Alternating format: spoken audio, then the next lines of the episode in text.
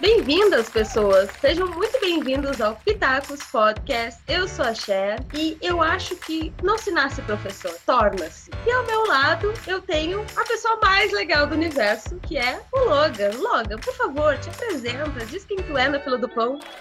Olá, pessoas. Eu sou a pessoa mais legal do universo. Eu sou o Logan, aquele que hoje está professor e amanhã estará gestor da informação em nome de Odin. E como vocês puderam observar, o nosso papo de hoje será sobre professor, coisa que somos, coisa que já fomos, coisa que não queríamos ser, mas acabamos por aqui. Então, pessoal, vamos falar um pouquinho hoje sobre essa profissão, né? Uma das mais antigas do mundo, mas de uma das menos bem pagas do mundo ao mesmo tempo. Então, não está sendo fácil. Logan, me conta, tu sempre quis ser professor? Jamais. Não, pior que já, já passou pela minha cabeça quando eu estava terminando o ensino médio, né, lá no início dos anos 2000. Sempre tem aquele professor ou professora que nos inspira, que além de passar o conteúdo também fala sobre a vida dele ou dela, né, para servir de exemplo pra gente, para contar como que é a vida, né? E isso acaba nos inspirando. Será que eu poderia ser professor e talvez mudar a vida desse adolescente aqui sem futuro? Isso passou um pouco pela minha cabeça na época ser professor ou de português ou de inglês, mas não, não fui por esse lado de ser professor logo logo no início, fazer a faculdade de letras. Hoje eu estou professor, mas por uma outra situação, o destino me levou para lá, foi coisa do meu mapa astral que me jogou lá para ser professor de inglês. E a gente já falou sobre isso em episódios anteriores. Se você não sabe, volte aí e ouça. Mas respondendo a pergunta, não, no início não quis ser professor, foi coisa do destino. O universo conspirou. Olha, Logan, essa tua história me parece muito familiar, porque a minha é bem parecida. Eu não fazia a menor ideia do que eu queria ser na minha vida, mas, quando chegou na época do vestibular, a única coisa que eu sabia era que eu não queria ser professora. Aí a gente faz um foco e chega pertinho agora, no ano de 2020, e descobre que eu sou o quê? Professora. Há quanto tempo? Quase 10 anos. a vida é louca, não é mesmo? Então, esse nosso começo como professores ali, fala um pouquinho sobre a gente. Como que tu foi apresentado? Como que foi o teu... Tu lembra da primeira aula que tu deu, por um acaso, Logan? Me conta. Sim, eu lembro. E eu cheguei cheguei ao ponto de ser professor por uma questão realmente de necessidade de precisar trabalhar, de não estar tá conseguindo emprego na área que eu estava buscando. E eu vi que tinha anúncio para ser professor em escolas de idiomas. Se você que está ouvindo a gente não sabe, escolas de idiomas não são geridas pelo MEC, não, não tem uma, uma fiscalização do MEC, portanto, professores não precisam ter formação de professor, não precisa ser formado em letras, que é o meu caso, tá? Eu fiz jornalismo, não foi letras, não tem nada a ver. E eu vi que tinha essa vaga lá, numa escola X de idiomas, escola de franquia Fui lá, fiz a entrevista, passei, fiz o treinamento que a escola ofereceu, passei no treinamento, fui trabalhar. A primeira aula especificamente, não lembro, porque já no primeiro dia passaram por mim, tipo, 30 alunos, 5, 6 de cada vez. Era uma espécie de aula rotativa, não era turmas fechadas, e portanto eu não me recordo exatamente da primeira aula, mas eu me recordo da primeira semana. Eu estava muito nervoso, eu achava que tudo que eu estava ensinando estava ou mal ensinado ou incompleto, porque eu pensava assim, gente, eu não tenho formação para isso, o que, que eu estou fazendo aqui? Eu sentia enganando as pessoas entendeu? Enganando os alunos, me cobrava demais. Eis que, antes de acabar a primeira semana, vários alunos foram à recepção da escola, foram ao coordenador para falar bem de mim, para dizer que eles queriam continuar tendo aula comigo, porque a escola tinha passado por várias mudanças de vários professores nos últimos meses antes de eu chegar lá. E depois que eu cheguei lá, eu fiquei durante um ano nessa escola. Durante esse um ano, todos esses alunos permaneceram comigo. Isso foi uma espécie de validação que os alunos me deram logo na primeira semana e eu que estava super inseguro para dar aula. Isso foi uma coisa que me motivou a acreditar em mim mesmo, saber que eu podia fazer aquilo. Oh, que história mais linda! Eu amei, eu amei essa história. Eu achei incrível eu já me lembro perfeitamente do dia que eu fui dar minha primeira aula, porque eu fiz curso de letras, né, gente? A pessoa que não queria dar aula nunca na vida faz o quê? Curso de letras, licenciatura, né? Ou seja, especificamente para dar aula. E quando eu cheguei na turma, era um lugar bem afastado, assim, do centro da cidade onde eu morava, bem, bem distante, assim, quase uma hora e meia de distância, ainda na mesma cidade, mas muito no interior. Eu cheguei, era uma turma de EJA, turma de educação para jovens e adultos. Então todo mundo era mais velho do que eu. Foi bem engraçado, assim, porque eu ficava com essa mesma sensação que tu colocou, sabe, Logan? De eu não sei se eu tenho o suficiente para estar aqui, porque essa gente tem vida, eles têm história, eles têm anos e anos de prática de várias coisas que eu não sei, e eu venho aqui com os meus vinte e poucos anos achar que posso ensinar alguma coisa de português para eles. E foi uma experiência assim maravilhosa e até hoje eu me sinto muito acolhida assim pelo pessoal que lembra de mim como uma professora que começou lá, começou com eles. Então, dar aula sempre foi um, um prazer, desde o primeiro dia. Isso é muito legal. Exatamente. Eu também compartilho desse seu sentimento, desse prazer de dar aula. O lado ruim que eu acho que existe, eu tenho certeza, não acho, é que a profissão de ser professor no Brasil não é valorizada, a gente sabe, salários são baixos, sala de aula comporta muitos alunos, além do necessário para uma pessoa, para um professor ou professora dar conta e fazer com que os alunos entendam e aprendam, isso é difícil, eu sei. Várias questões negativas, mas assim, as questões positivas, eu posso falar pelo meu lado de professor em escola de idiomas, que é uma outra realidade. A pessoa teoricamente está indo lá porque ela quer, ela vai aprender, ela está buscando aquilo, ela está pagando valor extra, não é uma escola pública que ela não está pagando diretamente. É outro cenário, é até um pouco mais fácil, eu diria, para o professor e mais prazeroso para o aluno, talvez. Mas assim, um ponto que eu queria falar é que o retorno que a gente tem do aluno quando ele está aprendendo uma coisa, ainda mais quando é um idioma, que cada aula ele está aprendendo milhões de coisas e ele se dá conta disso, ele percebe. Não é igual você estar tá dando aula numa escola regular que você tem 200 aulas por ano para dar sobre aquela disciplina e o aluno todo dia está aprendendo. Óbvio,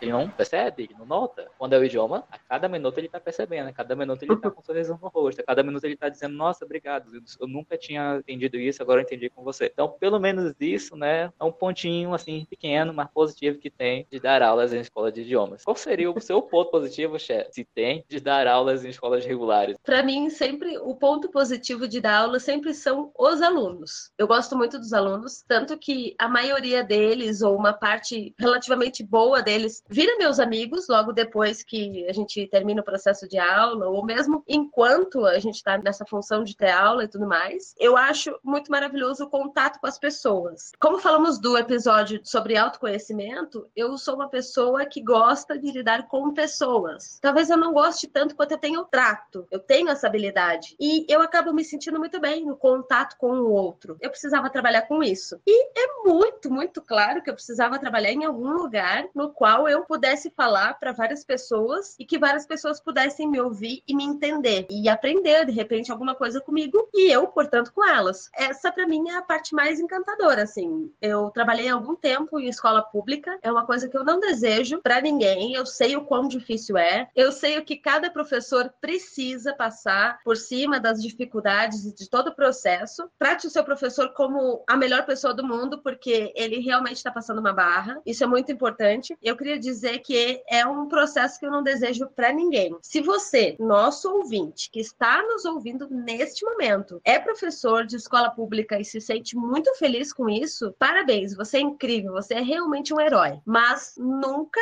nunca, nunca na minha vida eu pretendo voltar para isso, porque foi, para mim, no meu caso particular, uma experiência muito traumática e jamais por conta dos alunos. Pelo contrário, eles foram a melhor parte dessa experiência, sem nenhuma dúvida. Geralmente, quando eu converso assim, com amigos que são professores e professoras, geralmente eles falam: olha, a parte que a gente se agarra na profissão é o trato com as pessoas, é o trato com os alunos, é fazer com que eles aprendam, de alguma forma ajudar eles a melhorarem de vida. Agora, o ambiente, a escola em si, a direção da escola, os coordenadores, parece que estão lá para te puxar para baixo, às vezes para te humilhar, para dificultar ao máximo o seu trabalho, quando deveria ser o contrário, né? Uhum. Coordenador, diretor, deveriam estar lá para ajudar, para fazer com que o seu trabalho acontecesse. E não é isso que a gente vê. Eu passei por isso também, os coordenadores das escolas que eu trabalhei, uns não faziam nada, outros faziam só um pouquinho e outros dificultavam o trabalho. É difícil. É muito complicado. É. Logan, me conta então, qual foi a situação mais uh, pontual que tu passou, assim, uma memória tão feliz, tão gostosa, agradável que tu tem com alunos? Conta aí pra gente, por favor. Olha, uma memória agradável, eu tenho várias, na verdade. Eu já passei por situações, assim, de alunos chegarem presentes, assim. Por exemplo, já tive aluno criancinha de 7, 8 anos que chegou e me deu um lápis de presente. Não. Ele dizia que era o lápis mais legal que ele já tinha usado. eu tenho esse lápis até hoje, ele tá guardado aqui, um lápis azul com uma borrachinha E um lápis legal, um lápis macio de escrever. Foi o lápis mais legal que ele já tinha usado. Às vezes, alunos chegavam e me davam sonho, sabe o sonho de padaria? Hum, sei. Sonho, brigadeiro. Eu lembro que teve uma aluna que ela fez a festa de aniversário da filha dela e ela levou bolo e salgadinho e docinho para mim no dia seguinte. Foi uma situação de que eu não espero, que eu não esperava, né? Porque afinal, assim, as pessoas que me deram presente foram alunos que tinham pouco contato comigo, que estavam há pouco tempo tendo aula. Isso, essa situação de receber presente foi a primeira escola que eu trabalhei. Era um sistema de aula meio que rotativo. Às vezes eu via o aluno três vezes por semana, às vezes ele ia uma vez por mês, umas aulas agendadas. Então não tinha muito contato regular com todos os alunos que eu atendia. E eram muitos alunos. Então comigo foi isso, Cher, que eu lembro agora. E contigo, como é que foi? Tem alguma situação dessa para contar? Ah, eu vou dizer que também são os presentes, né? E não necessariamente os presentes, assim, caros que nos tocam, né? Isso que é muito engraçado dentro do professor. Eu tive um aluno uma vez que ele desenhava lindamente. Era um dom artístico que ele havia aprimorado, assim, aos poucos. E ele fez vários desenhos para mim. Eu tenho os desenhos guardados dele. Ele não tinha muito traquejo social para ficar em sala de aula. Era uma pessoa extremamente animada e agitada, e ele não conseguia ficar sentado, mas ele tinha uma habilidade com desenho que era uma coisa impressionante. E era um aluno muito querido também, então ajuda, né? Quando o aluno é legal, a gente fica um pouquinho mais, mais fácil, um pouquinho mais sensibilizado a ajudar aquele aluno também. Eu tive alguns alunos que deram várias coisas, inclusive eu tenho uma garrafa rosa maravilhosa. Quem tá lá nos meus stories no Instagram sabe que essa garrafa que eu tenho metade rosa, metade cinza, que eu uso e adoro, foi um presente de um aluno também, que é coisa mais fofinha. Então, esses presentes que são desde os mais simples, como os desenhos, até os mais elaborados, como uma garrafa de alumínio chique, né? Uma garrafa de alumínio boa, são uma, as coisas que mais encantam, assim. Fora as marcações, né, que a gente tem, por exemplo, no Instagram. Ah, professora, lembrei de ti, lembrei da nossa aula, aí vai lá e marca alguma coisa no Instagram, manda um meme. Isso também, para mim, é muito motivador, porque mostra que os alunos eles estão ali, eles não estão só interessados no que eu posso oferecer para eles enquanto conhecimento, mas também interessados no que eu posso oferecer para ele como acolhimento, como apoio, como um momento de descontração além do momento de aprendizagem. A mesma ideia, mais ou menos a mesma ideia que tu passou aqui hoje pra gente. Eu adorei isso. Falando disso dos alunos que te marcam, os alunos que lembram de você em situações que não é sala de aula, eu lembrei agora de uma aluna que eu tive, que ela estava passando por um momento um pouco delicado da vida dela, problemas familiares. Ela queria falar sobre isso, ela queria, eu percebi, né, que ela queria contar desabafar, queria conversar com alguém. Nesse dia, os outros alunos eram alunos de níveis, assim, bem iniciais. Aí que foi que eu fiz? Eu não posso ficar aqui, né, papiando, falando só porque eu percebi que ela quer falar e ela tá aqui chorando as pitangas dela. O que que eu fiz? Qual é o vocabulário? Vamos usar isso e falar sobre né, a vida dela, sobre o que ela quer desabafar. Num curso de idiomas dá pra fazer isso, né? Eu fiz. ela treinou, ela fez a aula que tinha que fazer, falou do, da vida dela, dela, dos problemas dela, tudo em inglês. E pronto, eu cumpri o meu papel de ensinar o conteúdo daquela aula e fiz um algo mais de ouvir. Às vezes a pessoa só quer que tu ouça. Uhum. E nem sempre dá, né? Você tem vários alunos na sala e tem que dar para todo mundo. Dá para parar do lado do fulano. Oi, fulano, você tá bem? Quer conversar? O que, que aconteceu? Não dá para fazer isso, né? Mas quando dá, a gente às vezes dá um jeitinho e consegue. Lembro que essa aluna, na semana que eu saí dessa escola, ela foi conversar comigo, me abraçou e agradeceu por eu ter ouvido ela naquele dia. E enfim, espero que ela tenha terminado o curso de inglês dela, espero que ela esteja melhor, tenha resolvido os problemas dela, mas às vezes tudo que a gente quer é isso. Eu lembro das situações de professores meus que me ouviram também, né, ou seja na faculdade, ou seja no ensino médio, e às vezes tudo que o aluno quer é conversar, talvez ele não tenha esse ouvido dentro de casa ou entre os uhum. amigos, alguém que dê um conselho bom e não um conselho qualquer que faça com que a situação dele piore, né? Exatamente. Eu concordo plenamente com o que tu falas, porque eu comparo muito o nosso ofício de dar aula também com o ofício do psicólogo. Muitas vezes, exatamente o que tu falou, o que a gente precisa é de alguém que nos escute. Por que não o professor, né? Porque se a gente trabalha com conversação, por que não o aluno vai falar um pouquinho sobre si mesmo e se sentir mais confortável? Maravilhoso, é isso mesmo, perfeito. Agora, Logan, já que tu citou sobre os professores que, alguns professores que tu lembras, eu queria te, saber de ti quais os professores que te marcaram, assim. Existe um ou mais de um professor que marcou a tua vida e que tu lembra até hoje com muito carinho, com muito respeito, com admiração? Me conta um pouquinho sobre isso. Eu lembro de uma professora chamada Eliana. Ela me deu aula no Fundamental de português e literatura. E eu lembro que eu estava em uma escola fazendo, eu acho que era a terceira, a sexta série eu fiz em uma escola e a sétima e oitava em outra. Duas escolas particulares, assim, no mesmo bairro. E eu mudei de escola. Não é que a professora mudou. Ela mudou por minha causa, né? Não, brincadeira, mudou não. Foi por minha causa não, mas enfim, a gente mudou de escola no mesmo ano, foi para a mesma escola. Ou seja, ela me deu aula de português e literatura, que essas duas escolas tinham essas disciplinas separadas, olha só. Eu passei a gostar de português, passei a gostar de literatura, muito mais de literatura, por causa dela. Porque ela pegava livros assim, famosos, clássicos, e contava a história pra gente desses livros, só que ela não dizia qual era o livro, entendeu? Ela meio que dava a sinopse sem falar o nome do livro. ela contava, olha, hoje eu vou contar para vocês sobre um livro. Ela pegava, sei lá, Dom Casmurro, não dizia o nome dos personagens e contava tudo o que aconteceu, assim, só pra gente ficar interessado. Aí ela parava, do nada assim, ela parava a aula, ficava olhando pra gente. Aí a gente, e agora? Aconteceu o quê? Como é que foi? Como é que termina a história? Ela falou assim, sabe como termina a história? Ela pegava o livro da mesa, assim, e mostrava a capa. Termina aqui dentro e vocês vão ler, tragam daqui a X dias, é a atividade X, Y e Z, entendeu? Pra fazer a gente que ler. Que maravilhoso. Muito legal. E por conta disso, eu passei a amar ler, a amar literatura, a amar sabe, todo mundo em volta dos livros. E essa professora chamava Eliana e foi, eu acho que a melhor, uma das melhores professoras que eu já tive. Ela me deu aula no fundamental. E outra professora que me marcou muito foi a professora Lúcia. Ela me deu aula no ensino médio, aula de inglês. Já falei sobre ela em um outro episódio, no episódio que eu e a Cher falamos sobre como aprendemos inglês e francês. E a professora Lúcia, ela às vezes parava a aula para falar algum caso da vida dela, que era ligado ao assunto da aula, para dar algum exemplo assim prático de vivência. E isso me marcou porque era só exemplo muito bom que servia pra gente, adolescente, que não sabia o que ia fazer da vida e vislumbrar um futuro com alguma possibilidade de alguma coisa real acontecer. E ela usava os exemplos dela, já tinha morado em várias cidades, em vários estados, então ela tinha uma vivência muito boa. E eu lembro que isso me marcou muito. E às vezes, quando a gente queria conversar sobre qualquer assunto, ela atendia a gente depois da aula e falava e ouvia. Ela sempre falava: olha, quem quiser conversar sobre qualquer assunto que seja, me procura na sala de professores, está horário, eu estarei lá, pode conversar. E as pessoas iam, entendeu? e ela ouvia. Eu já fui lá conversar com ela, entendeu? Isso foi uma coisa muito bacana. Ela me marcou no ensino médio e a outra, Eliana, me marcou no fundamental. Professoras inspiradoras, maravilhosas. Uma de inglês e outra de português. Veja só, né, o lado linguístico, literário da pessoa.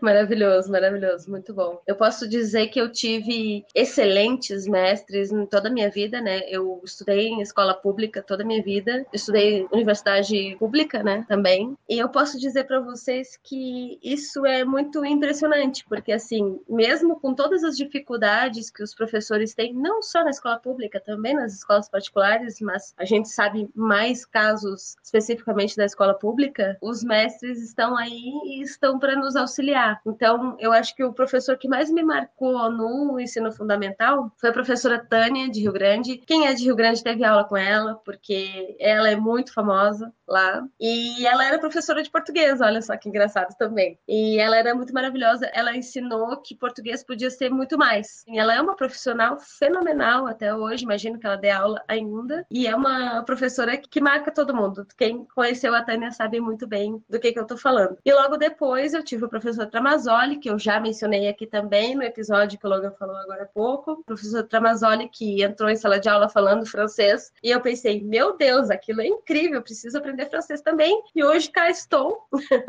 dando aula de francês por aí, graças principalmente ao apoio e ao poder de fazer uma aula que o Tramazoli tinha, que provavelmente tem, porque provavelmente ele continua dando aula também.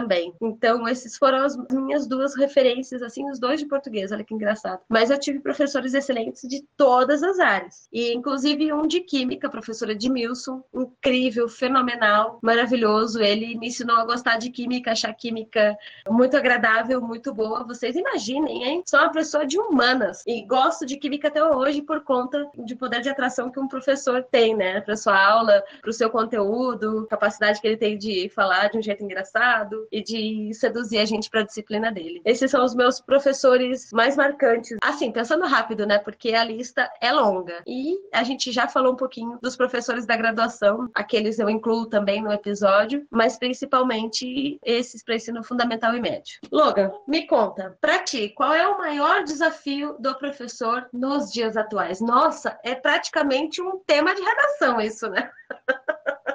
é não desistir de ser professor. Todo dia tem milhões de motivos para você desistir e mudar de profissão. Esse eu acho que seria o maior desafio. E você? Ah, eu concordo, eu concordo. Eu acho que não desistir e principalmente a questão do salário no Brasil é uma vergonha. E eu atribuo a essa vergonha pelo fato de que existem inúmeros profissionais da área. Eu não sei se vocês sabem, mas existem pesquisas que falam que o profissional em maior número no Brasil é a professora de português presente. Então, nós temos aqui as mulheres que dão aula de português, são o maior número de profissionais que são cadastrados e que têm registro no Brasil. E isso é chocante, né? Porque o que a gente mais escuta falar é: na minha escola tá faltando professor. Ah, não tem professor disso, disso e daquilo. Ai, falta muito professor aqui. É muito difícil de achar um professor. Gente, a ideia do governo é sempre fazer com que a gente não tenha os professores. Se tu estudou numa escola pública, tu sabe muito bem que vai ficar faltando um ou outro professor em determinados momentos da tua escalada, digamos assim, como ao final do curso. Então eu acho que existe um excesso de profissionais que estão nessa área e aí o governo utiliza isso, se aproveita desse momento e faz com que os professores ganhem menos, possam ser trocados facilmente, porque ah, tem várias e várias vagas. Então, gente, para finalizar, eu queria dizer para vocês que respeitem os professores de vocês. Um dia, quem sabe, vocês podem virar os próprios professores e principalmente valorizem essa classe tão desvalorizada no Brasil e principalmente tão querida, né? Porque todo mundo tem um professor o qual marcou muito. Valorizem esse ensinamento e a paciência de todos os dias de suportar vocês. Muitas vezes ele não tá afim, mas ele tá ali querendo ajudar vocês de alguma forma. Então, por favor, pensem com carinho sempre no professor. Logan, tu queria dizer alguma coisa para os nossos caros ouvintes? Querido ouvinte, ouvinta e ouvinto, se você nos ouve agora, respeite os seus professores. Eles são as pessoas assim mais importantes desse mundo. Sem professores não há progresso, não há desenvolvimento, não há nada. Não há nem educação, que educação é a coisa mais importante que tem na vida. Quando você for para uma sala de aula, não age igual um babuíno, não age igual uma pessoa sem cérebro. Haja como uma pessoa humana. Comporte-se, estude, você está lá para isso. Cumpra a sua função social de aluno e estude. Você sabe o que significa aluno? Aluno é aquele que não tem luz. Quem dá luz é o professor, e o professor não se chama lanterna, ele se chama professor. Ele vai te ensinar a você ter luz, ele não vai te dar a luz. Ele vai te ensinar a você ter sua própria luz, você ter conhecimento, você ter bagagem cultural. Que é isso que eu e a Cher temos hoje, porque nós, né, somos vividos, estamos aqui dando um conselho para vocês. Querido ouvinte e ouvinta, preste atenção e não seja mané. Respeite seu professor e professora. Então, pessoal, estamos gravando esse episódio hoje, no Dia dos Professores. Queria aproveitar para dizer aqui parabéns a todos os professores dessa classe necessária, fundamental, né, de extrema importância para qualquer nação. Feliz Dia dos Professores. Esse episódio vai no ar no sábado, no dia 17, mas ele está sendo gravado hoje, no dia 15. E é isso, gente. E a gente tenha melhores alunos para poder oferecer melhores professores para nossa nação. Então, Logan, e se eu quiser te encontrar na noite de Paris, onde tu estarás? Estarei na Champs-Élysées, porque sou fina, porque sou desses, porque sou dessas. Não, brincadeira, vocês podem me encontrar lá também algum dia, não sei quando, mas hoje você me encontra especificamente no Instagram. O meu arroba é callmelogan, vou soletrar. C-A-L-L-L-M-E-L-O-G-A-N, Call Me Logan. Eu falo sobre educação e eu também divulgo e explico o que é gestão da informação, que é o curso que eu faço na UFPR e todo o universo que está em volta de gestão da informação, análise de dados, estatística, programação de computadores, um mundo de coisas. E você, chefe, se eu quiser te encontrar, onde eu vou, o que, é que eu faço? Também no Instagram. Todos os dias eu dou uma mini aula no Instagram, nos stories sobre língua francesa. Então vocês podem lá acessar arroba Sherlise, com dois Is. Então é C-H-E-R-L-I-I-S-E. Sherlise, professora de francês, muito prazer. Venha, por favor, aprender francês comigo lá nos stories, que vai ser bem divertido. Eu tento fazer o mais legal possível. É legal mesmo, porque eu que no momento não estou aprendendo francês, eu me divirto, eu assisto os stories, eu faço a pronúncia. Gente, se vocês forem ver os stories dela, é assim. Dá um exemplo aleatório. Hoje vamos falar sobre os dias da semana. Segunda-feira é. Não, não, ela diz como é segunda-feira. Olha, eu lembro de quarta, é mercadi. Eu acho que é assim que fala. Acertei? Ué, c'est parfait! Porque eu assisti os stories dela, eu fico repetindo, né? Eu volto as stories, pronuncio, pronuncio, pronuncio, até eu pronunciar tal qual ela tá pronunciando, pelo menos na minha cabeça, né? Mas eu treino. E é legal, é divertido. Até para quem não tá aprendendo francês, que é o meu caso, imagina para quem tá aprendendo. Então é isso, pessoal. Tu tens mais alguma coisa a acrescentar ao nosso Pitacos de hoje? O último pitaco é lembrar que a gente também está agora com um canal no YouTube para você ouvir o nosso podcast. Você não precisa mais ouvir apenas nos agregadores, apenas nas plataformas de podcast. Você pode ouvir no nosso canal. O nome do canal é Pitacos Podcast. E assim que o episódio é lançado nas plataformas de podcast, também é lançado no YouTube ao mesmo tempo. Então é mais um local para você ouvir e deixar mensagem pra gente.